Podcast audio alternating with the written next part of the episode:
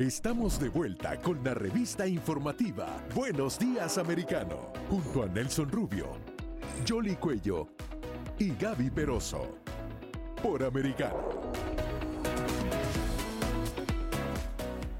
Segunda hora de transmisión ya en Americano Media y por supuesto mucha expectativa por todo lo que está aconteciendo a nivel político, las elecciones, las propias encuestas.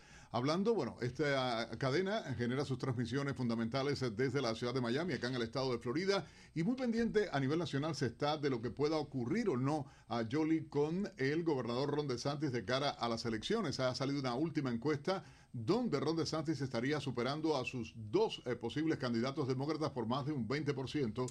Y, esto es fuerte eh, en términos de, contienda electoral, ¿no? Claro que sí, no solamente porque él está aspirando a la reelección, no tiene contrincante, por lo tanto no tiene primaria. Las primarias en el estado de la Florida son este próximo martes, el 23 de agosto, y sin embargo sí se tienen que estar enfrentando los contrincantes demócratas. Ahorita le hablamos un poquito de ellos porque también está reflejado en esa encuesta lo que está sucediendo en la contienda. Pero el gobernador Ron DeSantis, que tiene una amplia popularidad en el estado, porque además al estado de la Florida le ha ido bien económicamente, y la forma como se ha manejado la pandemia. Y además, a, propósito, no es en otro tema, es el que está relacionado con la educación, ¿no? Porque eh, parece que es eh, una de las cosas que preocupa también a muchas de las familias. Si ustedes recordarán, cuando él estaba de candidato a la gobernación por el estado de la Florida, era uno de los tantos y ni siquiera era el favorito. El respaldo que le dio al expresidente Donald Trump lo llevó enseguida a tener una prominencia y, de hecho, cuando él se enfrenta a Andrew Gillen, cuando ya quedan los dos aspirantes en esa contienda, Andrew Por el lado demócrata y Ron DeSantis por el lado republicano,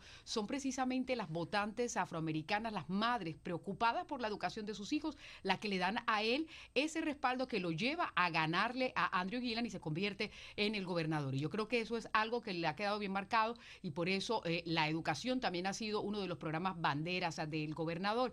Sale una encuesta ahora recientemente en la que señala que no importa quién gane la primaria demócrata, ya sea Charlie Crist, que recordarán ustedes, fue gobernador republicano por el estado de la Florida, pero después se lanzó como independiente y ahora es representante, pero por el Partido Demócrata, que se está enfrentando con Nikki Free, que es la actual secretaria de Agricultura, que además es el único puesto a nivel estatal que tienen los demócratas en este momento en el estado de la Florida. Y en esa encuesta, curiosamente, eh, Nikki Free le estaría ganando a Charlie Crist eh, eh, si las elecciones se realizaran en el día de hoy. ¿no? Hay que recordar que la encuesta es una muestra de lo que está sucediendo, pero así están las cosas en el estado de la Florida. Tenemos un invitado muy especial y para nosotros un honor realmente contar con Jorge Bonilla, gran amigo de esta casa, además una personalidad reconocida, un gran, una persona con mucha influencia igualmente de opinión.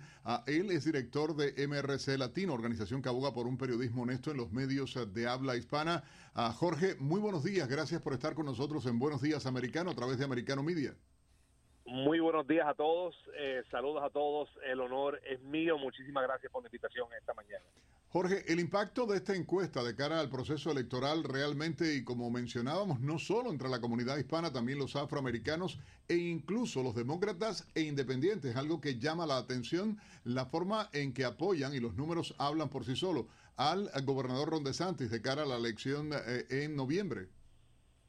Yo, yo creo que sí. Una cosa que, que poco se habla es que en el 2018, por ejemplo, cuando todas las encuestas tenían a al entonces congresista Ron DeSantis perdiendo, eh, resultó ganador por un margen de 30 mil, aproximadamente 30 y pico de mil votos.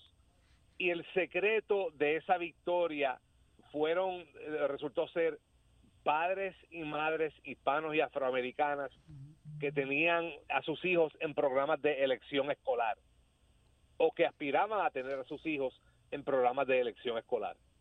Entonces llega el gobernador eh, impone, con la ayuda de la legislatura, impone reformas en, esa área educativa.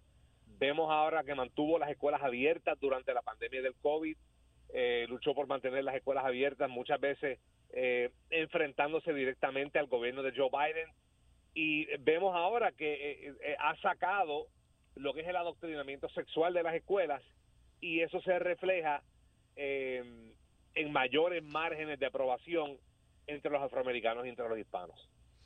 No solamente eso, sino también que se aprobó un aumento significativo de los salarios para los maestros, ¿no? Que eso era algo eh, que también eh, se estaba pidiendo desde hace mucho tiempo. Claro. ahora, eh, por supuesto, el, gobernador está concentrado en la contienda, Jorge, que se va a llevar a cabo el 8 de noviembre, ¿no? Porque él tiene que esperar quién va a ser su contrincante demócrata. Pero todo el mundo también está pendiente de qué va a pasar en el 24, porque es que aquí acaba una elección y ya comienza la otra y va a ser significativo el margen de victoria que pueda tener Ron DeSantis porque el estado de la Florida sigue siendo uno de los estados más preciados a la hora de la elección presidencial.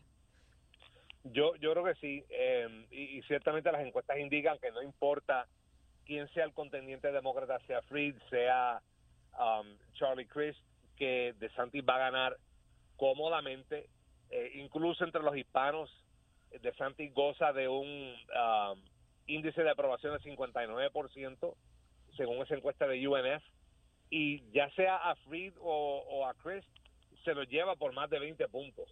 Eh, siempre va a haber especulación sobre el 2024, entiendo yo.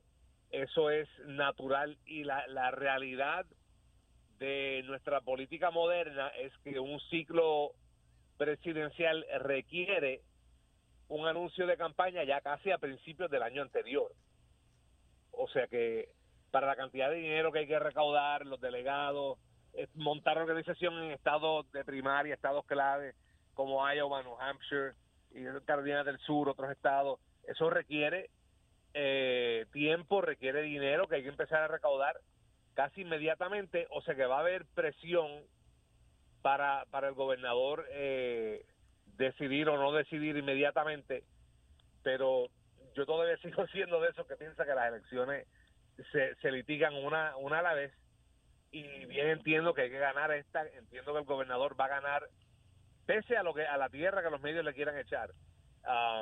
que va a ganar cómodamente y fuera del margen de victoria. Y ya después ahí veremos. Bueno, hay que decir que para las cosas positivas, y se hacía mención, no solo en el manejo de la situación con el COVID-19, la forma en que se hizo, el tema de la educación, el tema de la economía, las ventajas económicas, acaba de salir un informe hoy a donde el turismo rompe récord en Florida y obviamente es la fuente fundamental de ingresos de este estado, vamos a estar claros, ah, y eso es un elemento que obviamente favorece al, gobernador Ron DeSantis, además de su gestión, eh, su lucha contra el comunismo, la lucha del gobernador contra las dictaduras en el continente, que la gente la puede ver de lejos, sin embargo, lo que va en la educación de nuestros hijos con el adoctrinamiento que promueven desde sindicatos, desde juntas escolares, eso uno como padre lo agradece y la preocupación del gobernador igualmente por las diferentes grupos, los diferentes grupos que si los latinos, los propios afroamericanos, ha promovido leyes que favorecen a los afroamericanos en determinados eventos eh, laborales,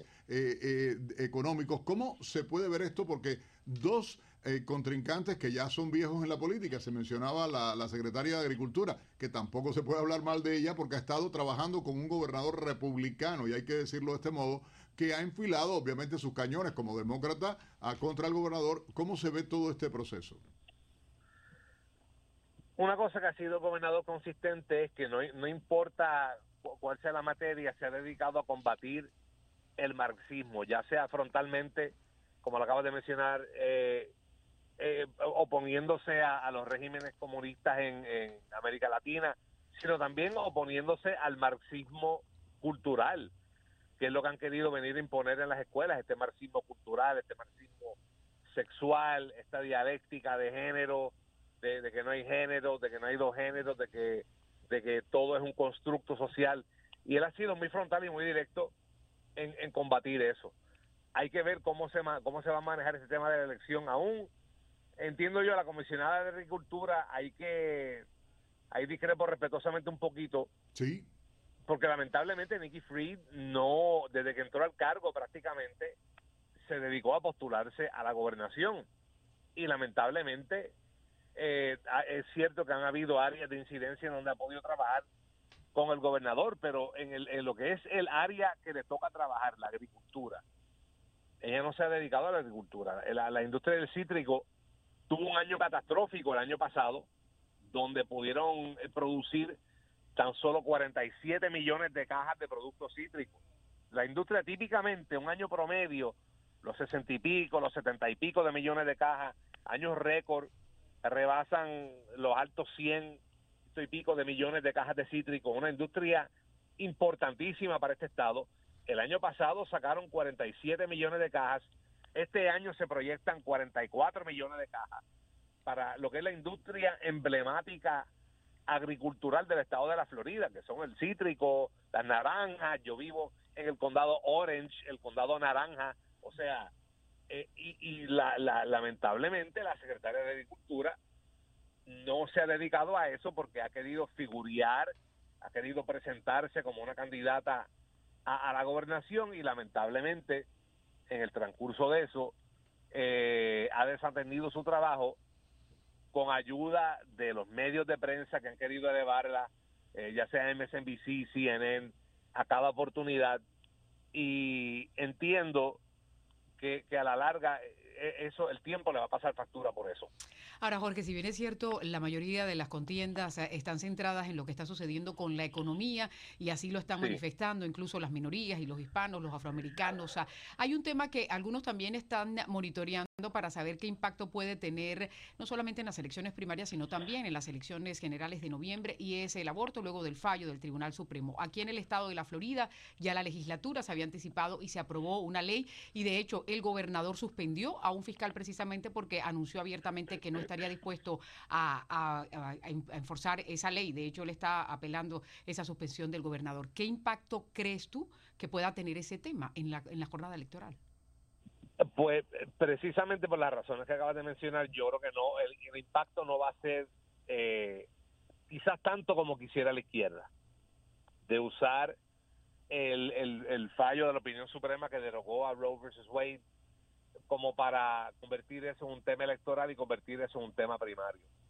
Eh, como bien dice, la legislatura se anticipó, se promulgó ese proyecto de 15 semanas, eh, es legal, es constitucional, tenemos un proyecto, hay un consenso democrático, esa es la ley en la Florida y no, no creo que los demócratas se vayan a arriesgar a decir queremos más aborto, queremos aborto hasta los nueve meses. Eso fue lo que aprobaron en, la Cámara.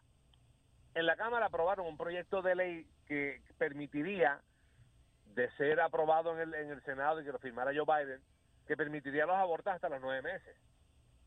Entonces, si, si los demócratas quieren litigar eso y litigarlo en la prensa y entre la comunidad hispana, pues bienvenido sea, pero no creo que les favorezca mucho.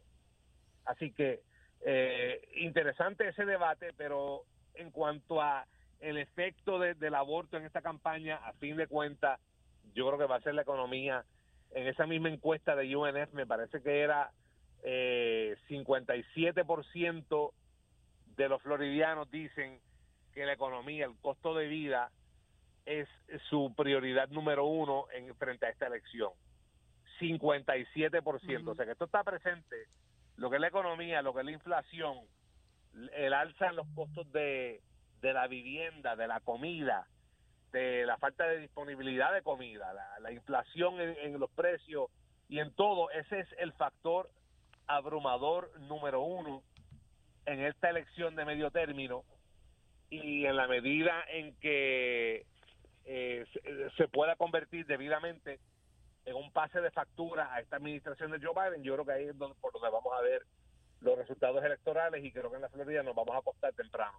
Ahora, lo que, lo que me lleva a la siguiente pregunta, porque en esa misma encuesta eh, eh, mencionaban la candidatura al Senado, porque eh, si bien es cierto que la Cámara de Representantes parece que sí es casi seguro que los republicanos vayan a tener el control, en el Senado ya la situación es un poco más compleja y aparentemente señalaban allí que Valdemin estaría ganando la nominación demócrata, pero cuando la enfrentan al senador Marco Rubio, que también está aspirando a la reelección, pues las cifras allí eh, ya son diferentes. Supuestamente dirían que estaría con una ventaja Valdemis. ¿Tú cómo ves eso?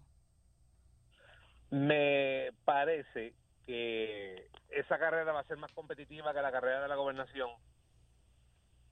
Entiendo yo que Valdemings eh, en la estructura, a la superficie, ofrece algo fresco, ofrece algo nuevo, acapara titulares, ciertamente ha recaudado gran cantidad de dinero eh, pero entiendo yo que cuando todo haya concluido, entiendo que el senador Rubio va a ser reelecto por un margen más allá de, del margen de error, eh, no va a ser una elección cercana por lo mismo. Esta elección es un pase de factura, a fin y al cabo, al gobierno de Joe Biden. Dow Demings fue uno de esos congresistas que votó por el proyecto de aborto hasta los nueve meses, así que no va a tener eso como algo competitivo. Entiendo yo que en la medida en, que la campaña del, senador Rubio proyecte eso a la comunidad hispana y simplemente comunique cómo lo ha hecho, una cosa que, una ventaja que tiene el senador, él sigue siendo lo que es el mejor comunicador oral dentro de cualquier partido, francamente, en este país. No, y además él, en el pasado ha, sacado más, votación, él sacó más votación que, Trump cuando, cuando a nivel de todo el Estado. y, que Jorge apuntaba algo, va a ser una radicalización también en el voto, o sea, de, los, de, los extremos en función de la mantener la, la supremacía eh, eh, y tratar de buscar ganar los escaños y lograr esa supremacía, o sea, Ah, y el votante en Florida, y hay que decirlo de esta manera, ¿entiendes? O sea, más allá de Miami-Dade, concretamente por su propia estructura u otros puntos en el propio estado, la mayoría del votante eh, tiende a votar republicano, o sea, de así así, de arriba abajo, y yo creo que es la manera de respaldar estos candidatos y, y, que sí, que va a haber polémica y que van a seguir habiendo ataques y que va a haber de todo, eh, también es importante. Y en este caso, y, Marco Rubio tiene un liderazgo obvio en, en, dentro del partido y en el propio estado a, nivel eh, eh, federal, ni siquiera aquí solo en, Miami, a nivel federal hay un reconocimiento a la labor de Marco Rubio. Claro, hay otra encuesta que también lo da él con una ventaja como de 10 puntos. Claro, claro la encuesta es dependiendo a quién le preguntan y en el momento en el que. Y quién la hace, también. Pero, pero mencionaba el control del Senado porque va a ser clave eh, eh, en, estas elecciones y lo mencionaba también el propio senador Rick Scott, que es el encargado de ayudar a, que ganen los republicanos en los diferentes escaños. O sea, ¿cómo ves tú la situación, Jorge? Porque también está eh, el, Georgia, que fue uno de los escaños que perdieron los republicanos, bueno, los dos básicamente, ahora son dos demócratas los que están allí. Está lo el de Pensilvania, que tienen los republicanos que defender también ese escaño. Una cosa yo sé. Rick Scott, basado en sus, en sus tres campañas a nivel estatal que, hizo aquí en la Florida, Rick Scott es el campeón de ganar campañas cerradas. Del underdog. Sí. De ganar campañas cerradas. Hay un refrán en los deportes. Se dice que los campeones tienen que saber cómo ganar feo. Es decir, cómo ganar con márgenes cerradas, quizás no de la forma más, más holgada o más elegante, pero que, cuando se cuenten todos los votos, saliste ganando. Y es lo que cuenta. Y el hecho de que, de que Rick Scott está al frente del comité senatorial del Partido Republicano me, me da indicio de que esta elección va a ser reñida, va a ser eh, va a ser competitiva, pero entiendo yo que, que al fin y a la postre eh, va a poder hacer lo que sea necesario para que, o sea, con este clima, con este clima político, con este clima, con todas estas deficiencias estructurales que, tienen los demócratas, entiendo yo eh, que, va a haber un pase de factura enorme.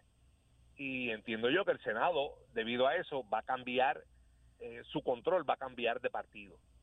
Entiendo que eso es inevitable. Aún a, estas alturas, y yo sé que hay encuestas en Georgia, sé que hay encuestas en Ohio, en Pensilvania, pero, pero entiendo yo que con el tiempo, en la medida en que nos acerquemos a la elección y empiecen estas maquinarias a, invertir su dinero, a salir a la calle, a concientizar a la gente, a, a, hacer estos argumentos en los medios de prensa, a pelearse con los medios de prensa, francamente, donde sea necesario. Entiendo yo que, van a salir adelante. Claro, pero eso era lo que él le preocupaba, que ya están anticipando, porque eh, eh, grupos externos han estado lanzando una cantidad de anuncios negativos, y siempre se dice en las campañas, los anuncios negativos no funcionan y al final, pues los resultados parece que muestran lo contrario y es el caso de lo que se está viendo en Georgia y también en Pensilvania.